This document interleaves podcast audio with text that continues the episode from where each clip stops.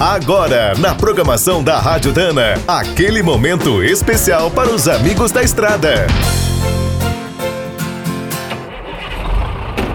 Está começando mais um minuto do caminhão.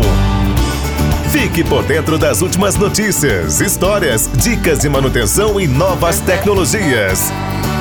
Em todos os países, ricos ou pobres, o cansaço do motorista é uma das principais causas de acidentes e mortes nas estradas.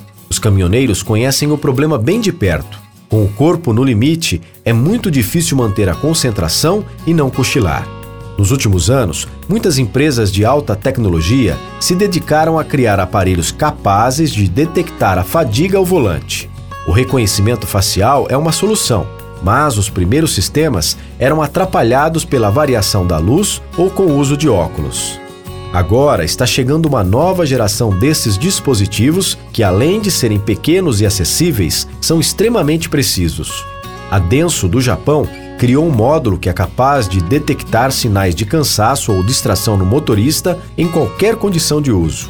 O acessório conta com uma câmera especial, LED infravermelho e um banco de dados com imagens faciais de mais de 6 mil pessoas. Ao notar qualquer problema, dá vários sinais de alerta e, se estiver conectado a um tacógrafo com telemetria, também avisa a central. No Brasil, essa tecnologia pode ser obrigatória no futuro. Existe até um projeto de lei aguardando votação do deputado Lincoln Portela. Quer saber mais sobre o mundo dos pesados? Visite minutodocaminhão.com.br. Aqui todo dia tem novidade para você. O Minuto do Caminhão é um oferecimento de Spicer e Álvaros, a dupla imbatível em componentes de transmissão, suspensão e direção.